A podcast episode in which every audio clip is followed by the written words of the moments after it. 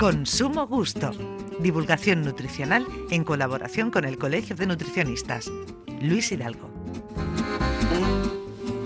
Y ya sabemos aquello que reza, la alimentación será tu medicina, una cuestión que eh, tiene su sentido, porque a fin de cuentas, eh, ¿qué son los fármacos, sino extractos de, plantas, de química que se encuentran pues en, lo que comemos? Y, bueno, pues hoy podemos buscar esos efectos en positivo que la alimentación podría darnos en el estado de la menopausia, que es lo que hoy el profesor Hidalgo pues nos quiere contar. Bienvenido. Bien hallado, muy Después de tanto tiempo, ¿eh? Estas mociones de censura y estas cosas que nos han privado de tu saber. Pero ¿qué me estás contando? Que yo he, tardado tres años en intentar hacer contacto en la consejería y el otro día dije, ala, otra vez a empezar desde el principio. Pero bueno, bueno, bueno, pues las situaciones tendrán que ser pues como tengan que ser y vendrán pues como tengan que venir, ¿qué vamos a hacer? Y nada, bueno, sí, eh, estaba preparado, de hecho, esta eh, hablar hoy de alimentación en menopausia, pero estaba preparado para, el día maravilloso de, la, de la mujer, que, que, fue todo cuando empezó toda esta agitación política. Nos dio en la, en la semana para que se celebraba el Día de la, de la Mujer y quise y quise pues explicar un poco cómo iba la alimentación en esta en esta nueva etapa de la de la vida. Eso es, un, otra, esto es otro factor más para, para reivindicar mi enviosamiento que hacia, hacia las mujeres, hacia todas ellas eh, en general, porque vamos, eh, son estados en los que si los tuviéramos que pasar nosotros, mal asunto por... Ya te digo. Bueno, y, en cualquier caso, por, lo inevitable, eh, sería incluso aconsejable que la mujer se preparara a ese momento, ya fuera de alguna manera eh, acomodando esos hábitos alimenticios a esas necesidades que, que, tendrá a partir de esa fecha, ¿no? Claro, mira, eh, siempre se habla de, de, la, de, de nutrición como factor preventivo, porque sí es cierto que en esa etapa eh, eh, ocurren cierto tipo de cambios, ¿no? Que uno muy factible, ¿no? Que se me ocurre ahora es la, pérdida de, masa, o sea, hay una serie de, de cambios en el comportamiento, tanto en comportamientos hormonales como en comportamientos corporales, que hace que nosotros tenemos unas células que forman hueso y otras células que, que, lo van destruyendo, ¿no? Entonces van en equilibrio hasta que llega un punto en el que la célula las células que destruyen ese hueso pues son más tienen una actuación más, más evidente que las que son formadoras lo que va haciendo que vayan formando en el hueso pues distintos poritos, ¿no? Y entre y, y, y, cuando esos poritos se van haciendo grandes, pues da la enfermedad del hueso poroso o, osteoporosis. Entonces ahí siempre se habla del factor preventivo, ¿no? De que ayude. Si hay algo que es inevitable, pues será inevitable, pero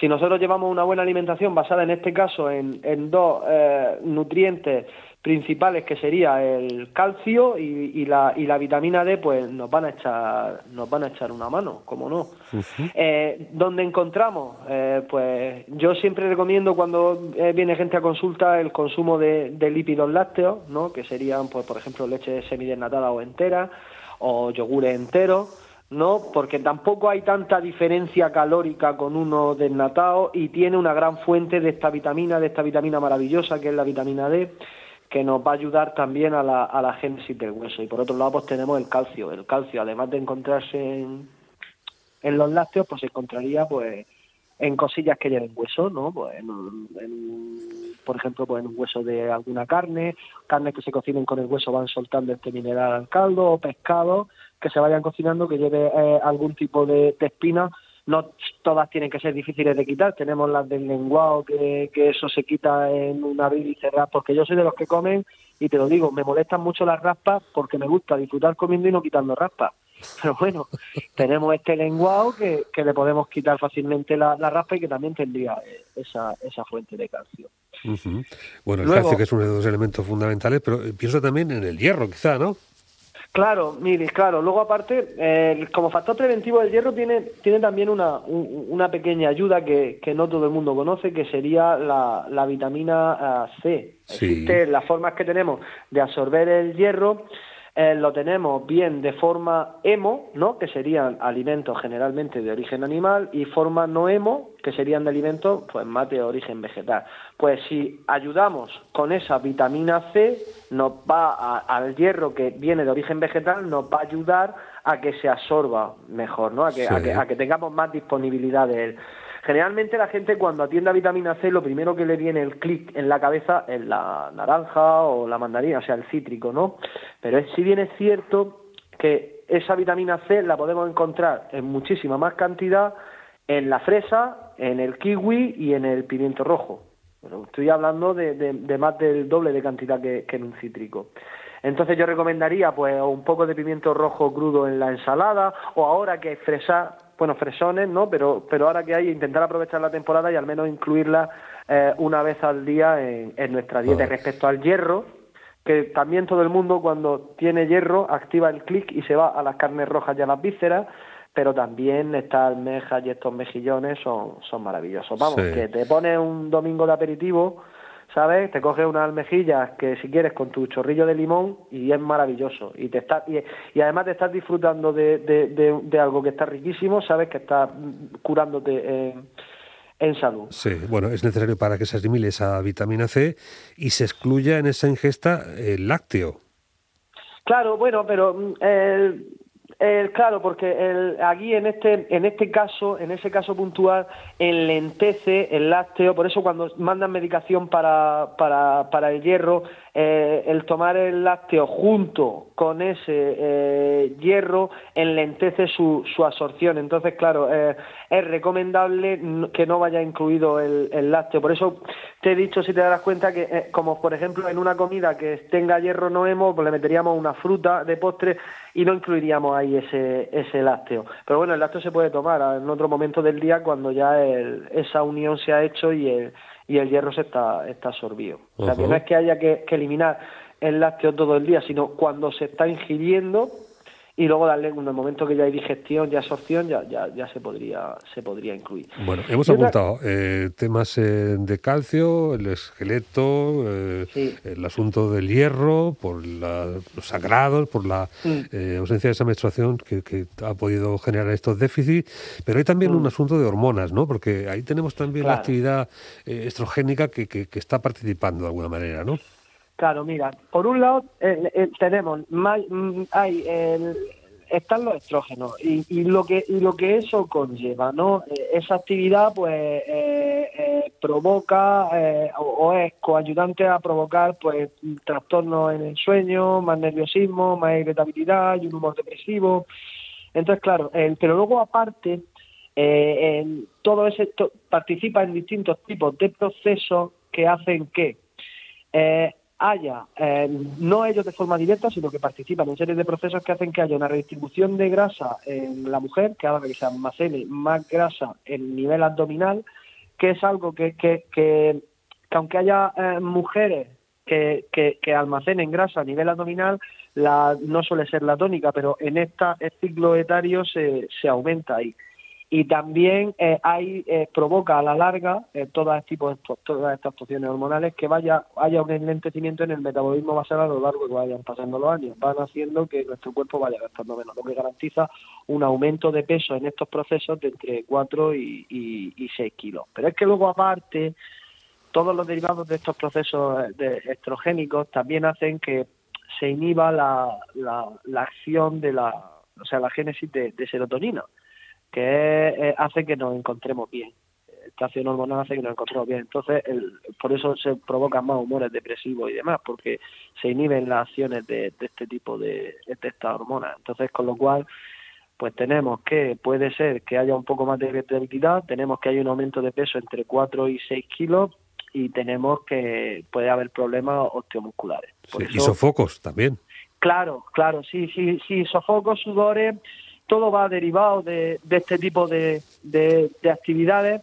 Y como decía antes, el ciclo del sueño, no hay nada más maravilloso que, los ciclos, eh, mantener un ciclo circadiano estable, que puede verse afectado, yo lo veo mucho en consulta, de son sueños, hay, tengo menopáusicas que tienen ciclos de sueño más cortos durante la noche, entonces en lugar de dormir del tirón, duermen a, van durmiendo como a cacho claro, pues más complicado, porque si no pueden mantener Y luego tienen, eh, el ciclo de vigilia se despierta muy muy rápidamente, cualquier estímulo la, las despierta. Entonces, claro, hay que entender este tipo de, situaciones y, hay que entender que es delicado. Por eso yo siempre pido empatía.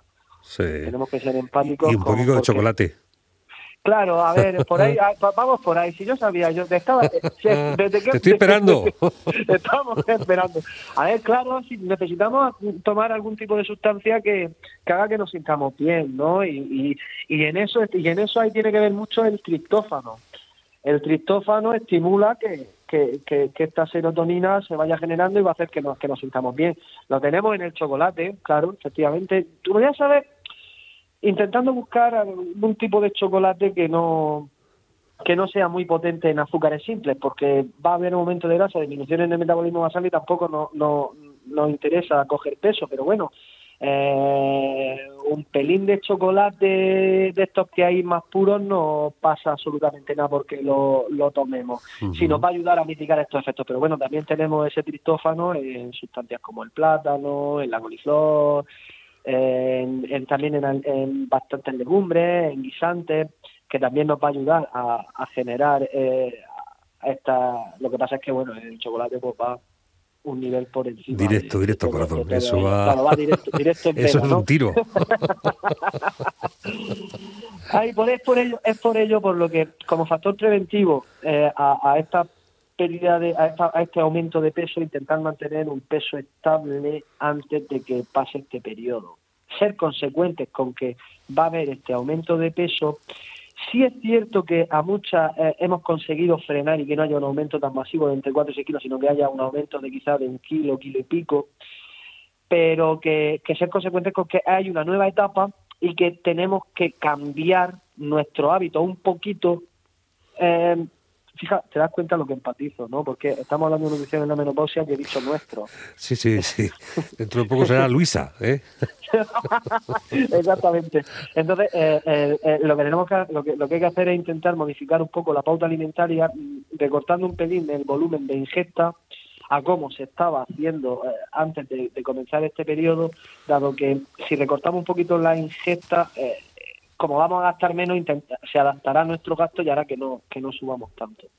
Y como siempre se dice, por el consumo de, de productos íntegros, de harina, cuando se produce harina o granos que sean lo más íntegros posible, por este aporte de fibra, también este aporte de, vitaminas, eh, legumbre un par de veces por, por semana, porque sí es cierto que se ha hablado de, del tema de, de, suplementos alimentarios tales como las isoflavonas de soja y demás, como, como medidas mm, ya como forma parte del tratamiento. Pero te voy a decir una cosa, por mucho que lo estudio y busco, no encuentro una evidencia científica clara para que yo te diga, mira, tómate esto que seguro no va a tener sofoco. Hay algún estudio que indica en alguna muestra que sí ha tenido ese efecto, un efecto en los estrógenos no tan notable, pero no me está dando de momento la, la fiabilidad para yo poder recomendártelo y decir, mira, tómate esto que seguro te va a ir bien. Entonces, claro, lo que sí nos lo demuestra todo que una dieta equilibrada, con un consumo de legumbres, granos íntegros, verduras un par de veces al día y demás, sí ayuda por lo menos a controlar este peso, a tener unos niveles de calcio estables y de vitamina D también eh, más estables para intentar llevar mejor este tipo Palabricas sabias, mucho afecto, se mimetiza con el entorno de una manera magistral. Mucho. Don Luis Hidalgo, muchísimas gracias. Gracias a vosotros, como siempre. Un saludo, cuidado.